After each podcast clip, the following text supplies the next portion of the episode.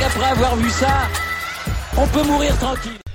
Bonjour à toutes et à tous et bienvenue dans ce podcast pour débriefer ces deux derniers jours de compétition aux Jeux Olympiques de Pékin.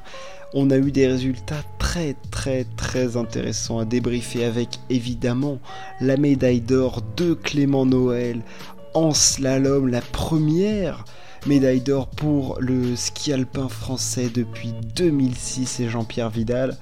Euh, on va aussi parler de Michaela Schifrin et de Camila Valieva. Ce sera les grands axes de ce podcast et on va débriefer tout ça ensemble.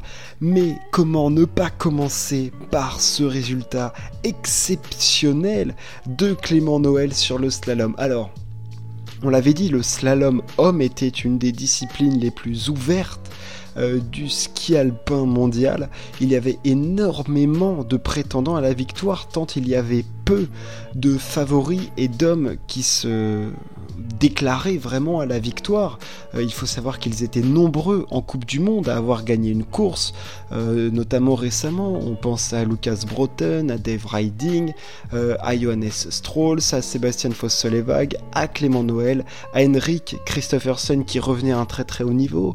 récemment, Linus Strasser aussi avait fait de très très belles manches. Giuliano Razzoli également. Daniel Yule était même revenu sur le devant de la scène. Enfin, il y avait énormément de prétendants au podium et à la victoire. Et dans tout ça, c'est Clément Noël. Alors il faut savoir que Clément Noël est intrinsèquement le meilleur slalomeur du monde, le plus rapide, le plus doué. Il faut savoir que Clément Noël a révolutionne entre oui il révolutionne vraiment la discipline avec sa technique avec ce raccourcissement des courbes avec la prise d'angle qu'il met hyper rapide hyper proche du piqué. Il boucle beaucoup moins que tout le monde. Il se fait il se met vraiment dans la ligne de pente et il a vraiment mis tout ça en avant pour réaliser un slalom exceptionnel lors de la deuxième manche il était placé à l'issue de la première manche, hein, il était à 38 centièmes de la première place, mais au final il signe une deuxième manche de très très très haut niveau. Euh, il fait le meilleur temps de la deuxième manche. Euh, il y a seulement Daniel Yule qui s'en approche à un dixième, sinon les autres sont loin. Exceptionnelle manche de Clément Noël qui je pense aussi qu'il faut savoir que Clément a connu un, hiver contrasté, c'est-à-dire qu'il a commencé direct par une victoire en Coupe du Monde sur, la première, euh, sur le premier slalom. Ensuite, il fait meilleur temps de la première manche à Madonna, dit Campiglio. Il sort à un piqué de l'arrivée de la station italienne. Et depuis cela, il ne met plus un pied devant l'autre. C'est très compliqué. Ça a été compliqué à Wengen, à. Euh, enfin, je veux dire, ça a été extrêmement complexe pour lui. Il se posait beaucoup de questions. C'est-à-dire que ce n'est pas une question de. Je vais en parler avec Chiffrine après. C'est pas une question de technique ou de niveau. Le niveau, il l'a. Et tout ça, c'est une question de confiance. Et dans les disciplines techniques telles que le slalom, la confiance de l'athlète, du sportif en question, c'est c'est primordial, ça fait un job absolument immense, c'est peut-être plus de 50% du, taf, euh, c'est-à-dire que si le mec ne se sent pas en confiance et se sent à même de pratiquer son ski offensif d'attaque et tout, enfin je veux dire ça devient très très compliqué pour lui par la suite d'attaquer et de se livrer à 100% dans sa manche de slalom. Et, euh, et c'est ce qui se passait chez Clément Noël. Et le fait d'être sixième à l'issue de la première manche se dit qu'en fait il n'a plus rien à... Enfin c'est pas qu'il a rien à perdre, c'est que si au fond il a rien à perdre parce qu'il est sixième et que derrière lui il y a cinq mecs qui vont se battre pour le titre olympique. Et que si il fait son ski, en pas en détente, mais de façon décontractée, sans pression, il est au-dessus. Au fond, Clément Nollet est au-dessus du lot. Il est plus fort, il est plus doué. C'est comme ça. Enfin, je veux dire, il y a des trucs qui s'expliquent pas. Euh, c'est euh, au bout d'un moment, bah, Nadal sur terre battue, il est plus fort. Euh, Federer dans ses grandes années, il est plus fort. Michael Phelps, il va plus vite. Usain Bolt, il court plus vite que les autres. Michael Jordan, il met plus de paniers que les autres, il en rate moins. Enfin, je veux dire, il y a des trucs qui s'expliquent pas. Et Clément Noël est plus rapide en slalom que les autres. Il découpe les pentes, il a une nouvelle technique qui est révolutionnaire et il est, juste plus doué que les autres. Et cette médaille-là, elle est absolument magnifique parce que quand on prend le contexte complet de sa saison, c'est-à-dire qu'il a eu des manches très compliquées euh, ces derniers temps et tout, enfin ça vient tout effacer, ça vient tout effacer et ça augure même, je dirais même, de très très belles choses pour la suite parce que avec cette médaille, euh, il va regagner une confiance absolument énorme et heureusement pour lui, le globe du slalom n'est absolument pas joué euh, parce que c'est hyper diversifié et il y a très très peu d'écart et malgré ses mauvais résultats récents, il est encore largement dans la course donc on attend Clément Noël pour la suite. Bravo, bravo Clément de nous avoir ramené cette médaille absolument énorme. Je le rappelle, il s'impose devant Johannes Strauss et Sébastien Foss-Solevag, le champion du monde en titre. On va passer maintenant à la méga star du ski alpin, Michaela Schifrin, et là il y a pas mal de choses à dire. Alors, euh, Michaela Schifrin, j'en parle parce que cette nuit, il y avait le combiné de ski alpin, donc descente et slalom, où l'américaine faisait figure de grande, grande favorite en l'absence euh, de sa rivale pas éternelle, mais de sa grande rivale du moment, Petra Vlova, qui a déclaré forfait pour une blessure au genou pour la suite de ses JO. Euh, évidemment, la championne olympique en titre, Michelle Guizine, était attendue, mais également une certaine Wendy Holdener. Enfin, il y avait des concurrentes hein, vraiment dans, ce combiné, mais Michaela Schifrin était la favorite, évidemment une Frédérica Brignone aussi. Euh, on, peut aussi attendre une Esther Ledeka. Euh, voilà, c'était assez ouvert comme, comme panel. Marta Bassino aussi. Enfin, voilà, il y, avait du monde, il y avait du monde pour la médaille, mais Michaela Schifrin faisait office de grande favorite, tant on sait sa qualité de polyvalence extrême et son niveau suprême en slalom. Le fait est que Michaela Schifrin, en arrivant ici, connaît, on l'a déjà dit, des jeux extrêmement compliqués. Elle sort des courses tôt, des mauvais résultats en vitesse, bref. Elle réalise une descente qui est, entre guillemets, plus que correcte, vu qu'elle fait le cinquième temps de la descente. Elle n'est qu'à 5 dixièmes du meilleur temps d'une descendeuse qui n'est pas dangereuse pour Michaela Schifrin en slalom, qui est la meilleure slalomeuse du groupe. Euh, de toute façon, c'est la meilleure slalomeuse du monde avec Petra Vlova. Donc, entre guillemets, il n'y a pas de danger pour Schifrin, mais le danger pour Michaela Schifrin dans cette Olympiade, il n'est pas dans les skis, il est dans la tête. Et il est dans la tête depuis qu'elle est sortie en géant très très tôt. Michaela Schifrin, euh, a connu des moments physiques très, des moments psychologiques pardon très compliqués ces derniers temps. On l'a déjà dit avec le décès de son père. Euh, c'est extrêmement compliqué à aborder pour elle et avait dit, elle avait dit que la pression était absolument énorme sur ses jeux et qu'elle le ressentait totalement. Et c'est vrai qu'une fois qu'elle avait fait cette manche de descente, on savait que le plus compliqué pour elle, ça serait le passage entre les piquets parce que il euh, y a cet aspect mental qui est primordial et j'en parlais avec Clément Noël euh, qui mentalement ces derniers temps en slalom était dans un marasme terrible.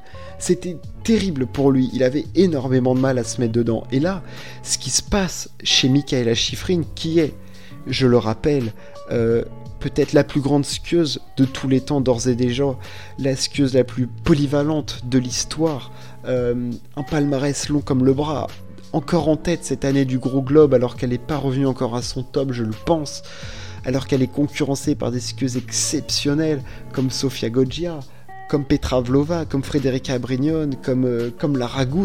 Il y a, un panel énorme chez les filles, mais qui, Michaela Schifrin est encore la number one par sa polyvalence.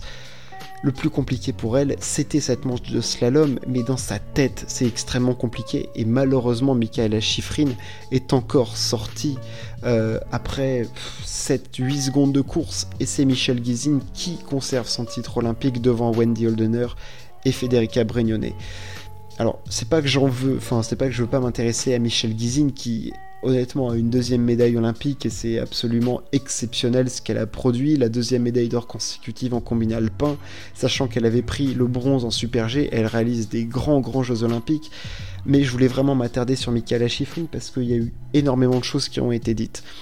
Euh, du coup, Michaela Schifrin est sortie, elle n'a pas de médaille dans ses jeux, c'est honnêtement quelque chose qui était inconcevable quand on arrivait à ces jeux. Ça devait être pas la consécration de Michaela Schifrin, mais on l'attendait comme une méga star, une superstar. Elle visait toutes les médailles, Michaela.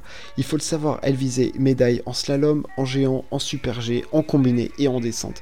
Il y avait 5 potentielles médailles pour Michaela Schifrin. Le fait est qu'elle est sortie directement en slalom géant, en slalom, en combiné.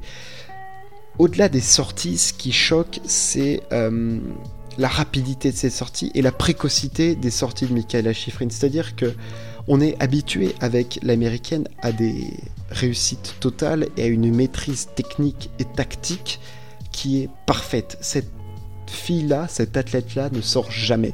Mentalement, elle est toujours prête. Hein. Il faut le savoir que depuis 2013 à Schladming, donc c'était déjà il y a 9 ans, sachant qu'elle avait 18 ans à l'époque, elle a gagné une médaille d'or au championnat du monde. Elle en a gagné 4 consécutives. Au championnat du monde, Michaela Schifrin, elle a participé euh, à quasi toutes les épreuves depuis 2013. Il y a seulement deux épreuves sur lesquelles elle n'a pas eu de médaille. C'est une athlète exceptionnelle, une des plus grandes de l'histoire d'ores et déjà alors que sa carrière n'est pas finie.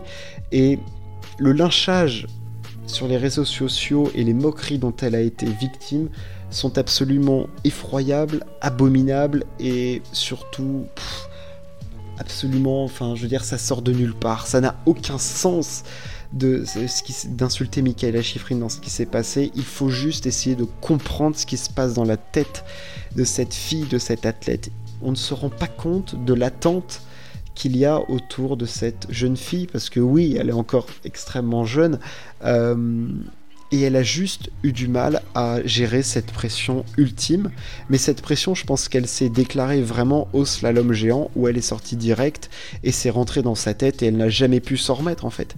Et c'est terrible, et c'est terrible, et ce qui est encore plus terrible, c'est de voir la détresse qu'il y avait euh, dans ses yeux, dans son regard à la fin de ses courses, c'est-à-dire que on avait l'impression qu'elle était limite plus gênée par le fait de ne pas réussir que pour elle-même d'avoir raté en fait. C'est-à-dire que c'était plus vis-à-vis des autres que pour elle-même. Alors même si évidemment elle est extrêmement frustrée d'avoir raté ces Jeux Olympiques.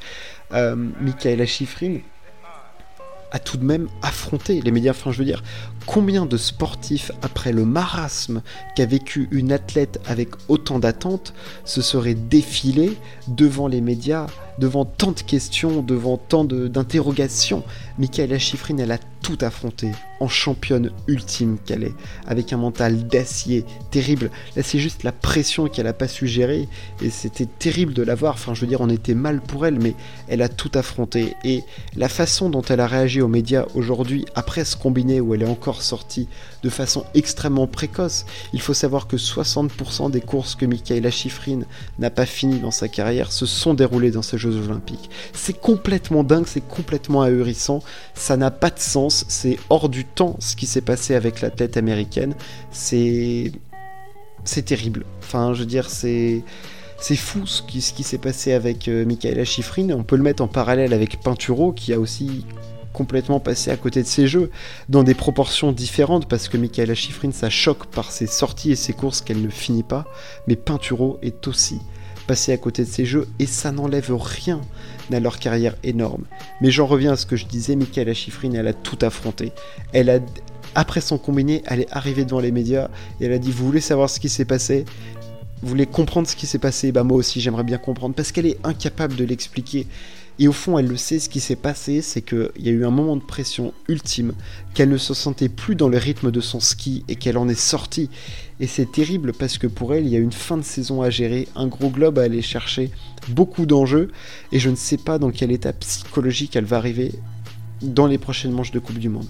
Ça va être extrêmement intéressant de la voir évoluer. Je me fais pas doute sur le fait qu'elle va réussir à rebondir, mais là le coup il est terrible et si avant les Jeux Olympiques, on avait dit que Schifrin ne repartirait sans médaille, jamais j'aurais cru. Jamais, jamais, jamais, parce que pour moi, c'est l'athlète qui est tout le temps prête dans les grands rendez-vous mentalement, et là, elle a craqué. Et d'un autre côté, je peux comprendre. Je peux comprendre complètement ce qui s'est passé dans sa tête. Ça a été terrible. Mais Michaela, sache que ça n'enlève en rien à ce que tu as fait, à ce que tu es en tant qu'athlète. Euh, c'est juste. Ah, ça a été très très compliqué. Mais honnêtement, c'est tu es une personne exceptionnelle et franchement, continue de nous faire rêver et va chercher ce gros globe. Pour parler de pression difficile à gérer, je suis obligé de parler de Camila Valieva. Alors là, la situation est un petit peu différente parce que pour le coup, Camila Valieva, la partineuse artistique, et j'en avais déjà parlé dans un précédent podcast, euh, et c'est même pas que c'est une jeune fille, c'est que c'est une petite fille, cette euh, fille n'a que 15 ans et subit des pressions terribles et est victime d'un système dont elle n'a rien décidé, le dopage des États-Unis. beaucoup de voilà ce cas, son test positif, machin. Bref, on en a déjà parlé. Aujourd'hui, il y avait son programme libre. Euh, ça a été un calvaire pour la patineuse artistique qui a vécu des chutes à répétition, qui finit au pied du podium, mais surtout qui finit en larmes dans la zone de notes parce que en fait elle vit une situation qui la dépasse complètement et qui qu'elle n'est pas prête à gérer et que au fond à 15 ans personne n'est prêt à gérer. Personne ne peut gérer ce qui, ce qui lui est arrivé ces derniers jours. Un test positif, les médias qui lui arrivent dans les dents. Euh, une situation qui la dépasse parce que je pense qu'elle en est victime et j'en suis certain. Et de voir ce programme libre réalisé par une des plus grandes, si ce n'est la plus grande patineuse de tous les temps, c'est juste terrible. Et c'est à l'image de Michaela Schifrin, c'est-à-dire que tu sens des athlètes démunis et qui ne sont plus maîtres de leur technique et de leur physique. Et c'est euh, honnêtement, ça, ça fend le cœur, quoi. T'as as envie d'être avec eux, de les aider et de les accompagner parce que parce que c'est terrible et ils ne méritent pas ça. Et euh, au fond, la situation de Chifrine et Valieva est différente, mais ce que vit Camila Valieva à 15 ans, mais personne n'est prêt pour le vivre. Personne. Parce que à 15 ans, t'es pas prêt pour subir des pressions médiatiques autour d'un test positif au dopage quand tu es une athlète russe et que toi t'as juste envie de faire du patin et que tu ne peux pas euh, tu ne peux pas gérer cette pression, c'est juste terrible. Et de la voir s'effondrer en zone de note, parce que là, il y a tout qui craque. Il y a l'athlète, il y a la personne, il y a la pression, il y a tout qui l'a fait craquer. C'est-à-dire que là, elle se vide de tout, et je pense que là, physiquement, il, enfin, il lui reste rien, quoi. Elle a juste envie de rentrer chez elle, de se poser, et de, de, boire un shot de vodka, et puis, et puis de s'asseoir. Enfin, j'ai été obligé de parler de, de, Camila Valieva ce soir. J'espère vraiment qu'elle va se remettre de ça et que les, sanctions ne seront pas trop dures à son égard. Elle ne mérite absolument pas de subir autant de pression. C'est d'une injustice terrible. J'espère que ça vous a plu. Merci de m'avoir écouté. Ciao. À plus.